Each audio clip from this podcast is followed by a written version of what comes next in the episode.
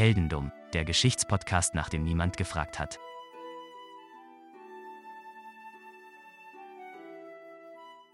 Hallo Philipp. Hallo Daniel. Heute führe ich dich in eine Zeit, in der wir schon lange nicht mehr waren. Okay. Und zwar in äh, einem dreistelligen Jahresbereich. Oh, da sind wir aber gerne. Da sind wir gerne. Wann waren wir denn mal im dreistelligen Jahresbereich? Bei, bei Arius auf jeden Fall? Ja, ich glaube, das war es auch schon. Ich glaube nur bei Arius. Das war sogar ein zweistelliger Jahresbereich. Dann sind wir ja im dreistelligen jetzt ganz neu. Wir betreten neues Territorium. Das könnte, das könnte gut sein, ja. Hm. Naja, auf jeden Fall, wir sind im Jahr 208. Im 208. November 208 in China. Ui, China finde ich immer spannend. China ist äh, eine, eine, eine, ein Kulturraum, den man, worüber man so wenig weiß, so, äh, vor allem über diese ältere Geschichte. Das finde ich immer ganz, ganz interessant. Ja, und deswegen mache ich heute kleinen, einen kleinen Exkurs in diese Richtung. Es ist ein bisschen, bisschen viel tatsächlich, wenn man, äh, ja, wenn man das Ganze im Gänze, im Gänze verstehen möchte. Das werden wir heute auf jeden Fall nicht schaffen. Mhm. Ich werde dich und quasi unsere, unsere ähm, Hörer auch einfach so ein bisschen mit, ja, mit so, einem- so einem Crashkurs der Geschichte der drei Reiche versorgen. Ich muss halt überlegen, wo ich am besten anfange, denn die Geschichte der drei Reiche, die, also das Jahr 208 ist noch viel zu früh eigentlich, äh, viel zu spät, denn diese Geschichte geht noch viel weiter in die Vergangenheit. Grundsätzlich musst du dir in der Zeit vorstellen, gab es sehr, sehr viele Kaiseranwärter. Okay. Viele Leute wollten Kaiser werden in China. Ja, das würde ich auch gerne. Es gab sehr, sehr viele Leute, die sich gedacht haben, ja okay, wenn ich Kaiser werden möchte, was muss ich denn tun? Ich muss ganz, ganz viele Leute haben, die mir gehorchen. Mhm. Und wie mache ich das? Ich mache das mit Gewalt. Joa. Young, die Kapitänin. Die hätte da gut reingepasst. Ja, sie, sie hat ja ihre eigene Flotte gehabt. Ne? Also ich sag mal so, diese, diese Art äh, von Piraten gab es auch damals schon in China. Ähm, die werden wir jetzt heute nicht angehen, auch wenn es die zum Teil in dieser Geschichte auch ähm, gab, aber die lasse ich jetzt einfach weg, weil es sonst zu viel Ja. wäre. Also zu der Zeit, als diese ganzen Kriegsherren Kaiser werden wollten und China vereinen wollten, ja, da hat sich quasi schon nach unserer Geschichte irgendwann mal haben sich drei spezielle Reiche, drei Kriegsherren äh, rauskristallisiert und die haben halt grundsätzlich das Sagen gehabt in China. Mhm. Ja? Im Norden hat sich das äh, Reich Wei etabliert, angeführt von Cao Cao. Das war so ein krasser Kriegsherr. Jeder kannte den. Der hat halt im Norden sein Reich angeführt. Du wirst später auf der Karte, die ich, oder auf meiner Skizze, die ich dir zeigen werde oder auch den Zuhörern zeigen werde, das sind die blauen. Ja? Die, die blaue Mhm. Farbe steht für das Reich Wei von Cao Cao. So, die sind wie gesagt im Norden. Im Osten gibt es ein Reich namens Wu. Und das Reich Wu ist angeführt von Sun Quan. Sun Quan ist auch ein, äh, ist eine, so, so eine Art, äh, wie, wie eine Königsfamilie im Endeffekt, die, die Familie äh, Sun. Da wird auch von Generation zu Generation die Macht weitergegeben. Mhm. Und die sind halt auch sehr, sehr groß. Die sind im Osten? die sind im Osten, genau. Okay. Die haben bei uns jetzt in der Skizze die Farbe Rot. Okay. Und es gibt noch das Reich Shu, beziehungsweise jetzt zu der Zeit, wo wir diese Geschichte besprechen, gibt es dieses Reich so gesehen noch gar nicht. Ähm, das etabliert sich in der Zukunft, aber ich spreche jetzt in der Geschichte schon die ganze Zeit von Shu, weil es einfach einfacher ist, bevor ich dir anfange, jetzt die Gruppierung aus vier Soldaten die ganze Zeit vorzulesen. Okay, ja. Verstehe ich. Das Reich Shu ist in Zentral äh, Zentralchina angesiedelt ähm, und wird angeführt zukünftig von Liu Bei. Mhm. Also haben wir drei, die haben übrigens die Farbe grün in der Skizze. Das heißt, wir haben jetzt äh, drei Reiche, ne, die namensgebenden drei Reiche dieser Zeit. Wei von Cao Cao, Wu von Sun Quan und Shu von Liu Bei. So, das sind unsere drei Hauptakteure in dieser Geschichte. Mhm. Okay. Ich glaube, so lange kann, so weit kann ich folgen. Ja, ich hoffe, es wird nicht zu kompliziert. Ja, ich kann hier auf deiner Skizze sehe ich ja die Farben und ich sehe auch so äh, Abkürzungen mit Kronen drüber, Genau, das sind zu den Initialien passen. Deswegen, Genau, da bist du schon mal, schon mal richtig. Wie gesagt, die Skizze brauchen wir erst später, aber nur damit du schon mal ungefähr weißt, wer da dabei ist. okay. So, es, es gibt kurz davor, bevor unsere Geschichte losgeht, gab es eine Rebellion von äh, Bauern, die sich die gelben Turbane genannt haben. Da gab es irgendwelche Leute, die äh, angeblich magische Fähigkeiten hatten und so weiter und so fort. Riesenpalaber. In Europa wären die verbrannt worden. In Europa werden sie verbrannt. In, damals in, in China gab es halt eben diese, diese drei Kriegsherren, wie gesagt, Cao Cao, Sun Quan und Liu Bei, die in dieser Schlacht sehr Großes geleistet haben und somit halt an Ruhm gewonnen hatten. Die haben halt, wie gesagt, da gekämpft, aber wir machen einen Cut, ein paar Jahre später, wie gesagt. Die sind wieder untereinander sich am Bekämpfen statt miteinander. Und Cao Cao, der wie gesagt im Norden äh, sitzt, der hat eine Invasion aus dem Norden gestartet. Gegen die beiden anderen. Erstmal Richtung Zentralchina, um sich da auszubreiten, da wo mhm. ähm, jetzt das Reich Shu quasi später angesiedelt worden wäre, das von Liu Bei. Der nimmt das Ganze ein und schlachtet aber auch die Zivilbevölkerung ab und so weiter. Also der, der war skrupellos, der Cao. Hilft ihm jetzt aber nicht so sehr, würde ich mal behaupten. Ja, alles, was nicht getötet wird, wird halt in sein Reich aufgenommen und wird zum Soldaten gemacht. Okay. Also dementsprechend diese Art von Übernahme von, von, von Macht. Verstehe. Darunter, unter diesen Zivilleuten, hat auch Liu Bei gelebt. Und äh, Liu Bei war genau das Gegenteil von, von Cao Cao. Er war einer, der war edel, der war ähm, einer, der gesagt hat, wir lassen niemanden zurück, wir beschützen die Zivilisten. Er war US-Marine. äh, nee, er hat auf jeden Fall gesagt, okay, pass auf, wir retten so viele Leute wie möglich. Und er hat eine Karawane zusammengepackt und äh, hat gesagt, okay, wir machen jetzt hier eine Riesen, so, so eine, so eine Flüchtlingskarawane halt ne? mhm. und fliehen alle. Cao Cao hat aber mit seinen Leuten diese Karawane eingeholt und hat diese ganzen Leute abgeschlachtet. Toll. Liu Bei hat überlebt, er ist geflohen und er hatte halt keine Chance, sich sonst irgendwie, äh, also er, hat, er hatte halt Leute an seiner Seite, zum Beispiel den, den großen Strategen Zhuge Liang. Großen Strategen? Der große Stratege. Er wurde bekannt als der schlafende Drache. Frag mich nicht okay. warum, die hatten damals solche Beinamen. Das ist ja wie, äh, wie bei unseren Wikingern da. Stimmt, ja. Ja, das ist, stimmt, ich glaube, das war sogar eine Geschichte, die auch in dem Bereich passiert ist. Kann das sein? Aber nicht in China. Nee, aber in, in dem Jahresbereich, das meine ich. Das könnte sein. Das könnte tatsächlich sein, ja. Ja. Aber vielleicht ein bisschen später. Ich glaube, so, so 800 oder sowas mhm. ist das, oder? Schon ich weiß wieder, es aber nicht mehr. Ich habe es schon wieder schon, vergessen. Ich wollte gerade sagen, ist schon ein paar Tage her. Naja, auf jeden Fall, Liu Bei ist am Fliehen, Karawane wird abgeschlachtet und er hat seinen, einen, einen Strategen dabei, den schlafenden Drachen. Und die beiden überlegen sich, okay, was machen wir denn jetzt? Äh, wir haben quasi die Ländereien, die wir hatten. Wie gesagt, es waren keine, keine großen, riesige Schlösser oder sowas. Es waren einfach nur Dörfer, wo Bauern gelebt haben. Aber das waren halt treue Bauern. Ne? Die mhm. haben denen immer geholfen und so weiter.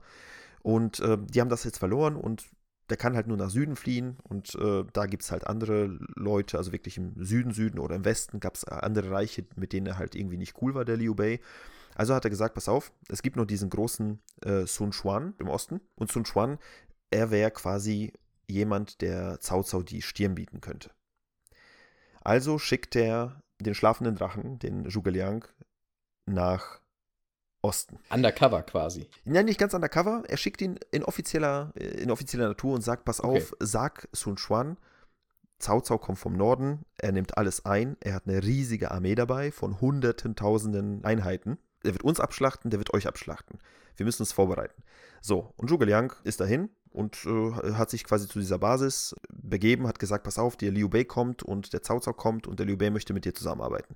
Also hat der Sun Quan gesagt, ja okay, ist, ist gut, Liu Bei kommt zu mir, kommt zu unserer Basis, wir machen da irgendwie einen Plan. Ich fühle mich gerade wie im Intro von einem Strategiespiel irgendwie oder von so einem von so einem, äh, von so einem Film, wo das alles nochmal so erläutert werden muss. Ja, leider ist das so. Leider muss man da quasi so ein bisschen, äh, um quasi zu dem eigentlichen, zu, zu, der eigentlichen Geschichte zu kommen, muss man das halt so ein bisschen, muss man ein bisschen ausholen. Aber wir sind pure Bildung hier. Letzte Woche habe ich die Regeln der Formel 1 erklärt. Du erklärst heute Geschichte über das, äh, äh jetzt wollte ich sagen, das Dritte Reich. Nein, die drei Reiche.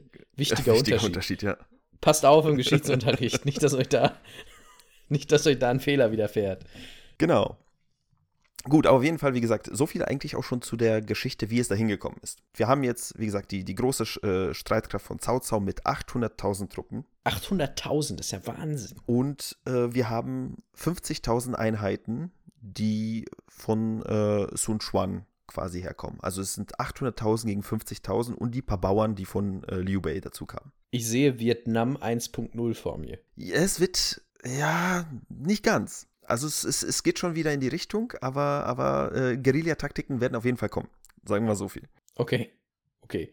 Platoon. Wir befinden uns jetzt 150 Kilometer südwestlich von Wuhan, um das mal einzuordnen, wo wir eigentlich jetzt sind. Wuhan kennt ja jetzt auch Genau, jeder. deswegen habe ich extra diesen Ort genommen, damit wir ungefähr äh, auf die Karte schauen können und sagen können, okay, da gibt's, äh, in China geht ja der Yangtze, äh, der, der große Fluss, durch und da da gibt's einen Abschnitt, der ist heutzutage bekannt als der Rote Felsen oder Chibi. Ist das nicht in Australien?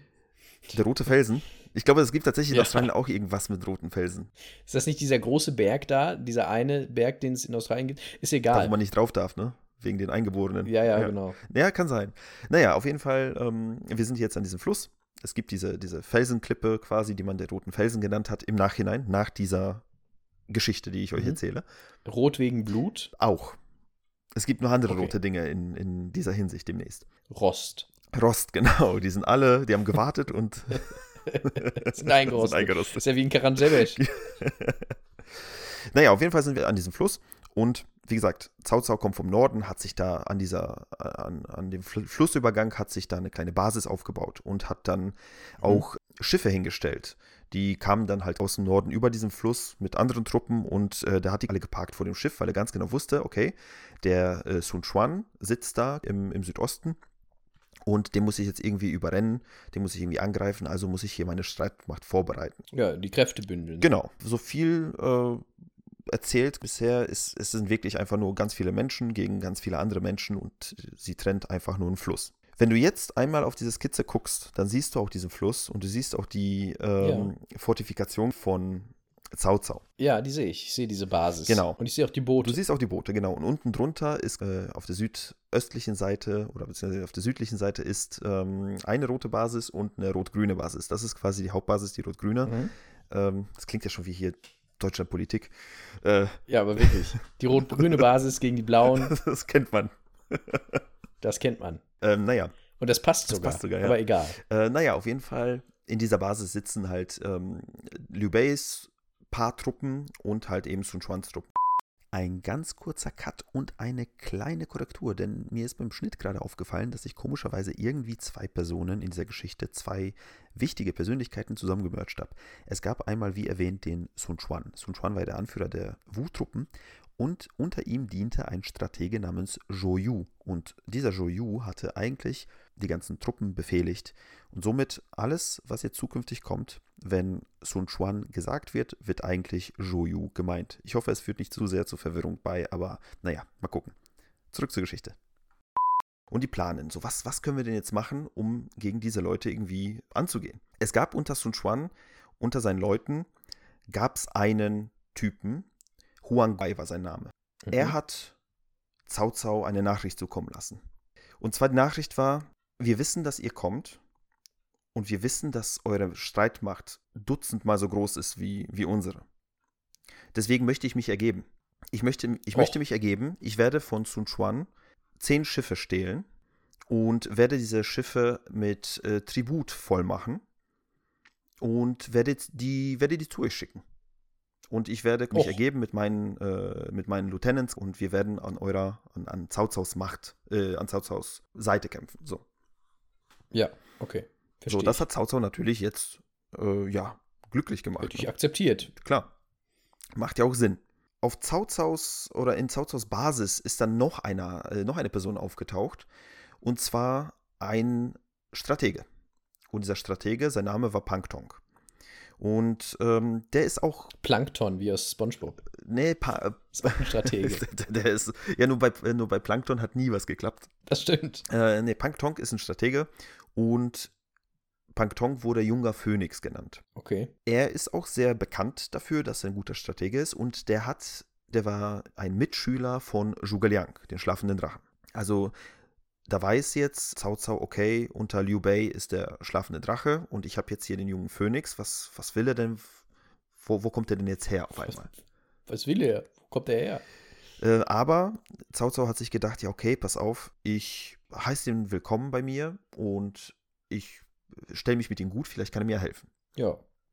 Also hatte Bang Tong mit offenen Armen äh, empfangen und hat gesagt, ja, pass auf, hier, ich habe von dir so viel gehört.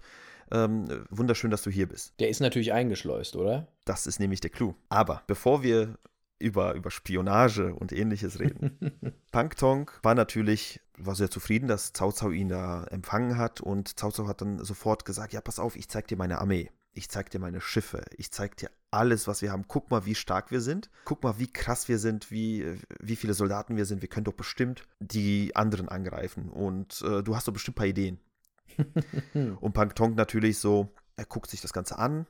Und Pangtong wusste natürlich, dass die aus dem Norden Chinas kommen. Und ähm, da ist natürlich ein anderes Klima und äh, anderes Essen und alles. Die schleppen ja das ganze Essen ja nicht mit, die plündern ja und essen, Ja, was die halt da haben. Und er wusste ganz genau, dass es seinen Soldaten nicht gut gehen wird. Vor allem, weil die ja ständig auch von Schiff auf, äh, auf Festland, vom Festland wieder aufs Schiff, über irgendwelche Brücken, über irgendwelche Flüsse fahren müssen und so weiter. Und da hat er gesagt, ey, pass auf, deinen, ja, deinen, deinen Soldaten, denen geht's bestimmt nicht gut. Was tust du eigentlich gegen die Krankheiten? Und Cao Cao war so, äh, okay, wie gegen Krankheit, woher weißt du das, dass meine Truppen geschwächt sind? Und dann hat Pang Tong ihm das erzählt, so, ja, du, ich bin klug, ich bin klug. Das reicht. Das reicht. Mir brauchst du nicht sagen. Ich bin klug. Ich bin klug, ich kann das. Und ich weiß, dass deine Leute höchstwahrscheinlich jetzt krass an der Seekrankheit, äh, wenn sie auf diesen Schiffen da vor deiner Basis sind, dass die krass an der Seekrankheit landen, äh, leiden werden und äh, nacheinander halt alle umfallen werden. Du Mhm. musst was dagegen tun. Und Cao Cao so, ey, voll die gute Idee, hast du denn, hast du denn einen Plan?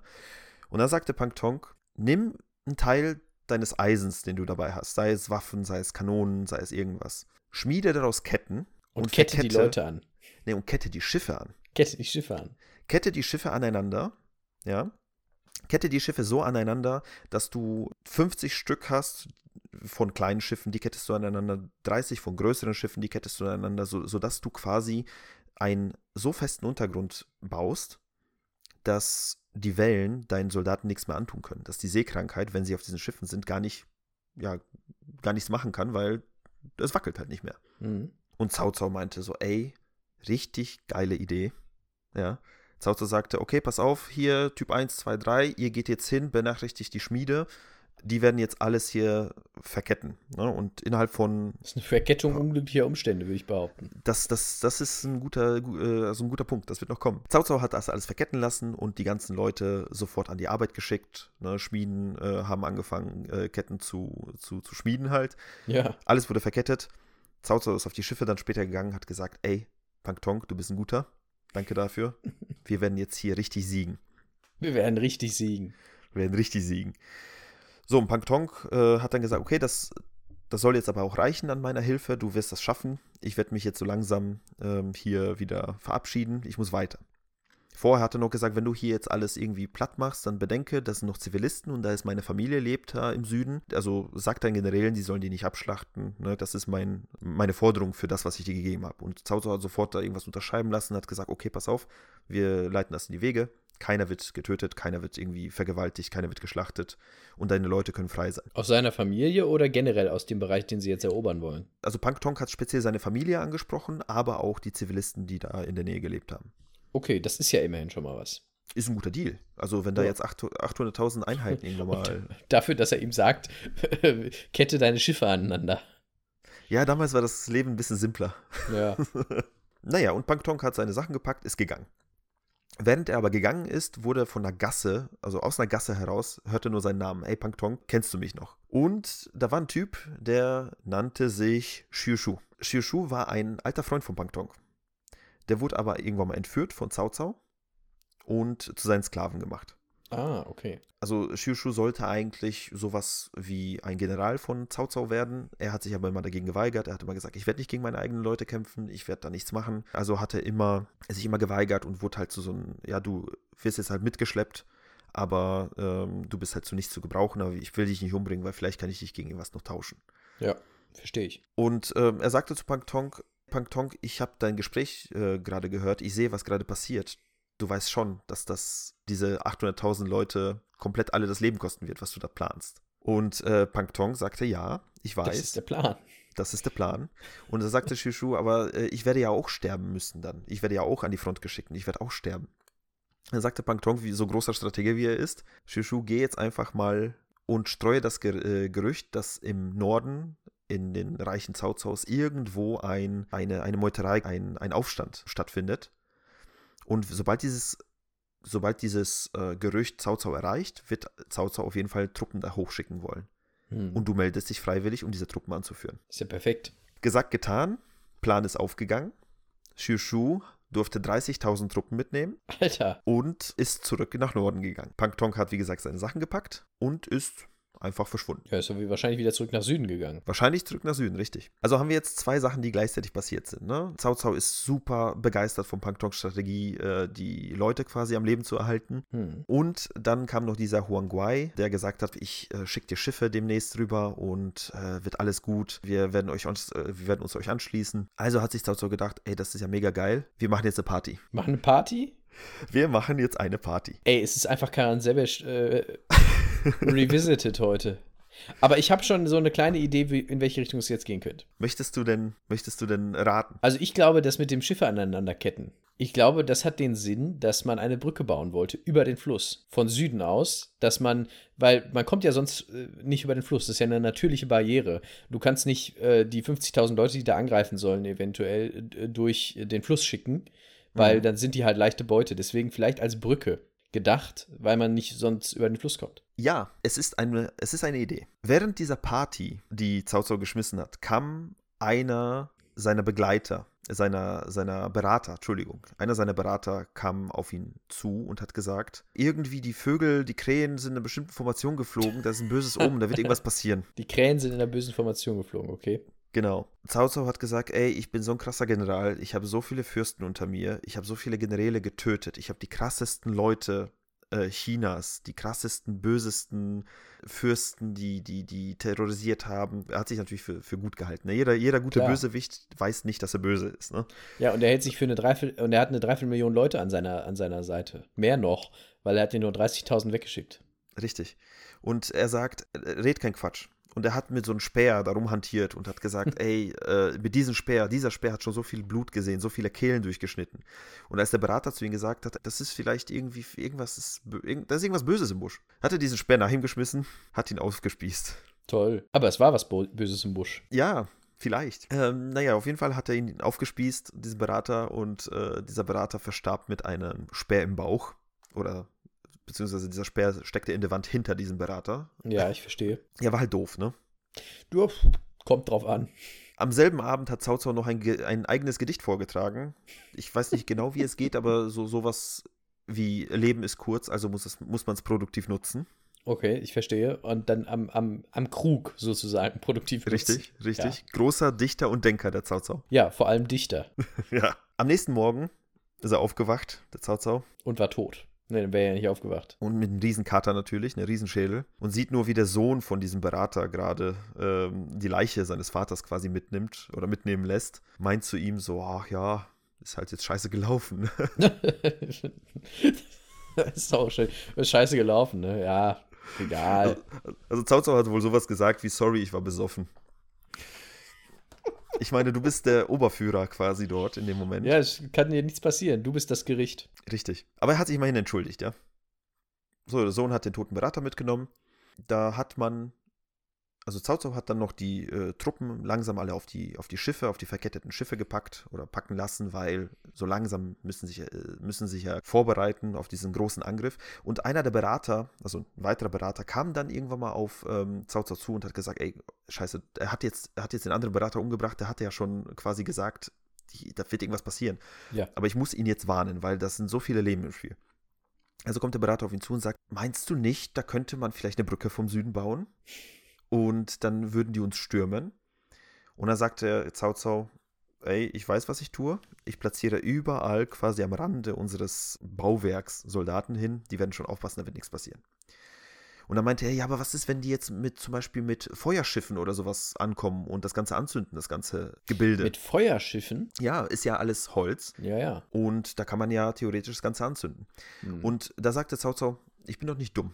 Es ist jetzt gerade November und ich weiß, dass der Wind aus dem Westen weht. Im Frühling hätte ich das nicht gemacht, weil da weht nämlich der Wind aus dem Osten. Und dann würde nämlich dieser Wind die Schiffe ankurbeln, ja, äh, von wo die Leute kommen, und dann wird das natürlich alles zerstören. Aber ich bin doch klug, es ist November. okay. So hat man damals gedacht. Ja, gut. Das ist ja jetzt nicht so blöd erstmal, ne? Nee, erstmal nicht.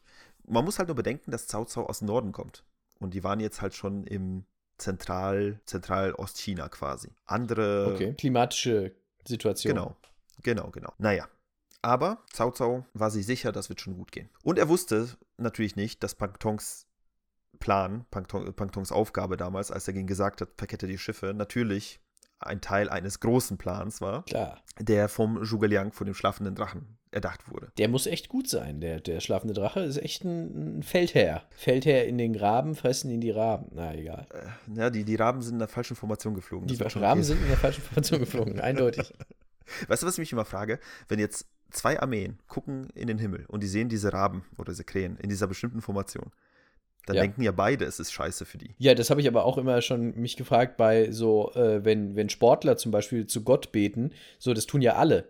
So, Ja. das, ist, das funktioniert ja nicht. Also, aber egal. Egal. Äh, naja, wie gesagt, erster Plan oder erster Teil des Plans war Pangtong loszuschicken, Schiffe zu verketten. Zweiter Plan von Zhuge Liang, äh, von Zhuge Liang nee, zweiter Schritt des Plans von Zhuge Liang war, und jetzt wird es nämlich dumm. Ach schon.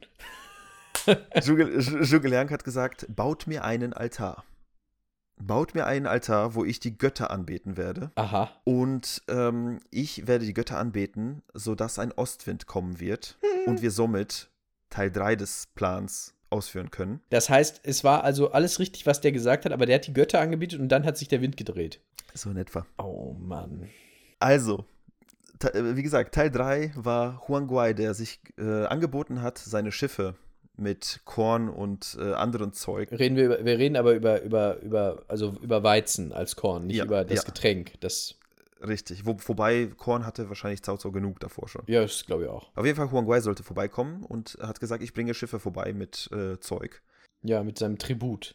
Mit seinem Tribut. Die Schiffe kamen. Die Schiffe kamen, aber die hatten halt Gegenwind. Also sind sie ganz langsam aus dem Osten, Mhm. das siehst du in der Grafik auch, sind sie langsam herge, hergetuckert. Ja, ich sehe aber noch was in der Grafik, aber das verrate ich noch nicht.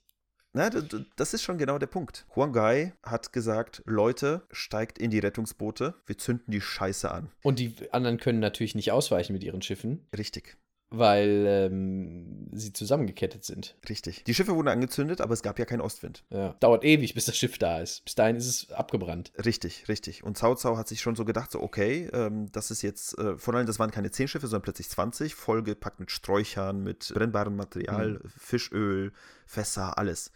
Also war wirklich, die haben lichterloh gebrannt. Und als Cao Cao gesehen hat, okay, da brennt's, hat er sich kurz gedacht, oh oh, vielleicht hatten meine Berater recht. Aber dann hat er sich gedacht, ach, ist ja, ist ja Westwind, ist ja alles okay. Ja. Und dann drehte sich der Wind. Oh, er drehte sich also tatsächlich. Der Wind drehte sich, also sind die, äh, sind die Schiffe plötzlich mit, mit Vollspeed, ja, mit aller Kraft voraus, voll in die äh, Breitseite von diesem Schiffsverkettungskonstrukt. Hm. Währenddessen Leute auf den Schiffen bekamen Panik, haben Ja, ihre Posten natürlich. verlassen. Aus dem Süden kamen die Truppen von äh, Sun Quan und bauten äh, Brücken, Ja. schickten die Kavallerie rüber. Ähm, aus dem Westen gab es einen, ähm, einen Piraten, der nannte sich Gan Ning und er hatte auch super viele Truppen, kam zum Unterstützen. Die kamen mit ihren Schiffen quasi von äh, aus dem Westen. Hm. Also wurde das Ganze komplett überrannt. Cao Cao wusste jetzt nicht, was er machen soll und dann ist er geflohen. Ja, das ist ja auch so der erste Reflex, ne? Richtig. Wenn du den, gerade richtig. den Kampf verlierst. So ist es. Äh, Wie gesagt, äh, der Sun Quan hat seine Sachen losgeschickt, seine Leute losgeschickt, hat sich aber dann gedacht, ja, Moment, wir hatten ja Westwind und es ist November, es sollte Westwind bleiben. Da muss ja dieser Zhuge Liang ja wirklich was drauf haben. Der muss ja diesen Wind ja gedreht haben. Der ist ja eine Hexe. Verbrennt ihn!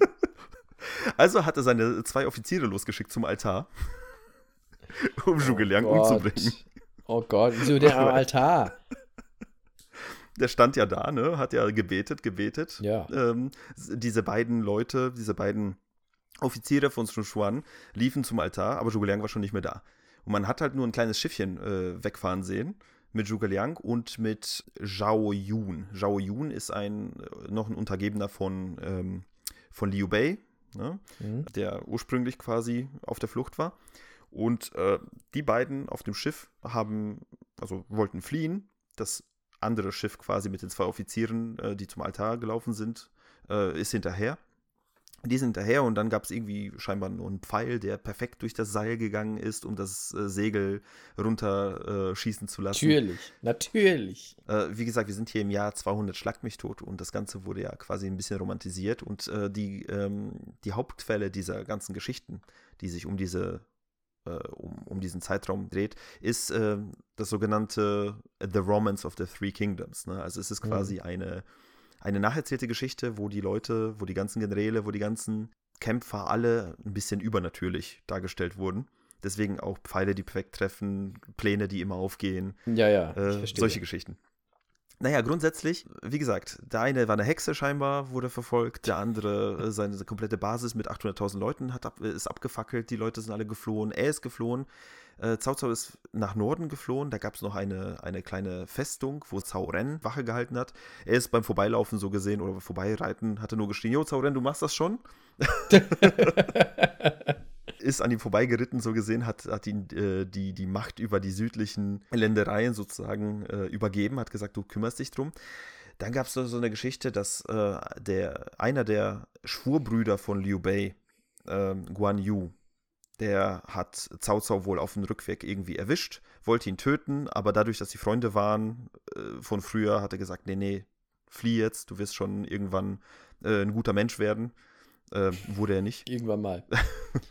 Wenn du nicht gerade Leute mit dem Speer erdolchst. Richtig. Ja, und äh, im Endeffekt war das halt die, die, die dumme Geschichte von vertraue nicht auf Leute, die dir unbedingt äh, sagen wollen oder sagen versuchen, was du zu tun hast, damit damit du Ländereien gewinnst, ne? Von allem nicht, wenn du nicht weißt, was deren Background ist. Ja, vor allem das ist ja das, ne? Der wusste, der, der wusste ja gar nicht, dass der, dass die verwandt sind. Ne, sind, sind nicht verwandt, ne? Aber es ist gut Freunde. Genau, die, oder, die sind oder, zusammen aufgewachsen, sozusagen. Sie haben ja. zusammen gelernt. Genau. Also, das ist ja irre. Also, dass der, dass der mit, also ich verstehe auch nicht, weshalb das Schiffe aneinanderketten jetzt dabei helfen soll, dass die Leute nicht krank werden. Also, ich sehe da, die, die, da fehlt mir so ein bisschen der Kausalzusammenhang zwischen diesen beiden Handlungen meine Leute werden krank, ich sollte die Schiffe zusammenketten. Ja, gut, wenn, wenn die Leute halt schon geschwächt sind und dann wird die Seekrankheit die halt komplett killen. Ne? Also die werden, denen wird es halt nicht besser gehen, wenn die die ganze Zeit auf See durchgeschaukelt werden.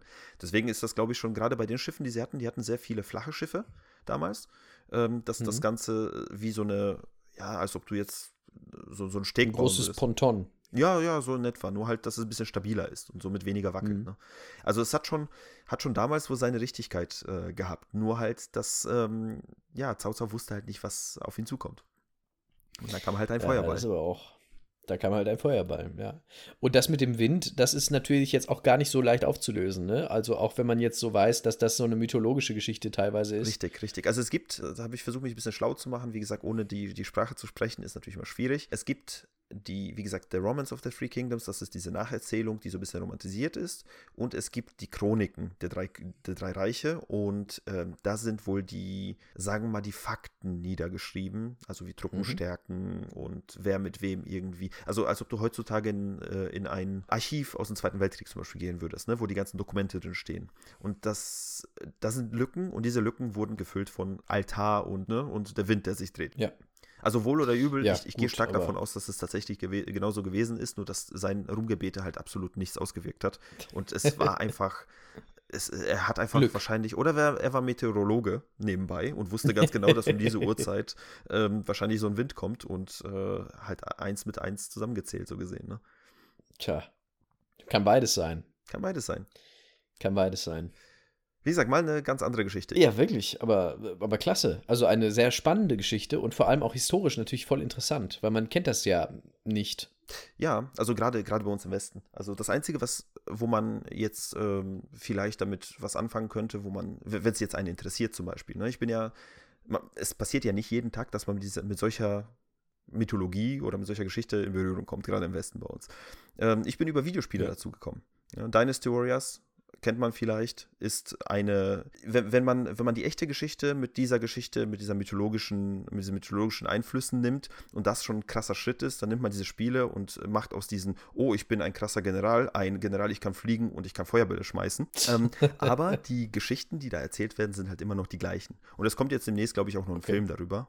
Äh, von daher, ah, es ja. gibt sehr, sehr viele interessante Medien, die halt sich darum drehen. Spannend. Eigentlich müsste alles verfilmt werden, was wir hier neuerdings besprechen, ja. oder? Also deine letzte Geschichte hatte ja auch schon eine, einen hohen Verfilmungswert, glaube ich. ja gut, deine aber auch. Also de deine sollte in, ähm, also die Haya-Geschichte sollte quasi so verfilmt werden, wie diese ganzen, äh, was waren das letztens? Da gab es vor ein paar Jahren so einen Film mit, ja, mit einem guten Hollywood-Cast. Ich weiß nicht mehr, was es war. Auch ging es, glaube ich, auch um Formel 1. Es gab mal, es gab mal Rush. Das war ein Film über Niki Lauda und James Hunt. Stimmt, ja. Der, der relativ bekannt war. Ich weiß allerdings nicht mehr, wer da mitgespielt hat. Ich habe ihn auch nicht gesehen. Er ist seit, auf meiner Netflix-Liste seit ungefähr drei Jahren. Ja, vielleicht demnächst auch mit Haya.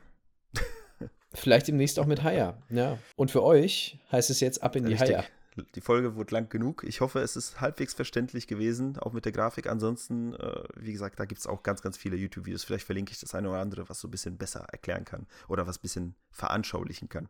Weil nur mit Audio ist immer schwierig, die ganzen Sachen nachzuvollziehen. Ja, ja. Ich danke. Ja. Es war wirklich eine tolle Folge. äh, Immer wieder spannend. Und äh, wirklich auch ein, ein, ein Kulturbereich, den ich sehr interessant finde. Ich habe ja mal äh, eine Zeit lang mich mehr, ein bisschen mehr mit Chinesisch befasst. Auf jeden Fall was, was ich auch sehr interessant finde. Und eine spannende Geschichte. We- Weiß man, wie bekannt die ist? Also, wenn ich jetzt äh, in, nach China fahre und äh, die Leute darauf anspreche, was wissen Ich die gehe darüber? stark davon aus, also die, der ganze, der ganze, die ganzen Geschichten um die drei Reiche ist Kulturgut dort. Also da kannst du, also alleine der Guan Yu, dieser eine, der den Cao Cao später gehen ließ, äh, von dem gibt es Statuen, die sind so groß wie die Freiheitsstatue. Ähm, Okay, von, von daher, Alles klar. ne? Ich verstehe. Ich bin tatsächlich Okay. einmal, kann, noch eine kurze Anekdote zum Ende hin. Äh, ich war in, ich glaube in Holland, ich glaube in Amsterdam, da sind wir in einen kleinen buddhistischen Tempel rein. Komplett random, einfach nur um sich das mal anzugucken, stand auch eine Statue von Guan Yu. Äh, von daher, äh, Natürlich. das ist halt ein, ein, ein? Krieger, der irgendwie dort als, als ein gottgleicher Krieger angesehen wird. Sehr in der bekannt, Mythologie von daher. Und wie gesagt, die Schlacht und äh, generell die ganzen Geschichten, die sind auf jeden Fall dort bekannt.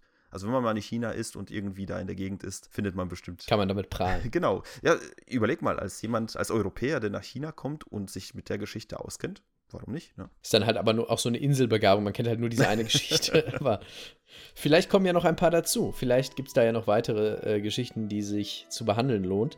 Ähm, Wir werden prüfen. danke dafür auf jeden Fall. Ja, sehr, sehr gerne. Und ich, War eine gute Geschichte. gut, dann freue ich mich auf die nächste, die wir noch hier parat haben. Es wird spannend. Bis zum nächsten Mal. Bis Tschüss. dahin.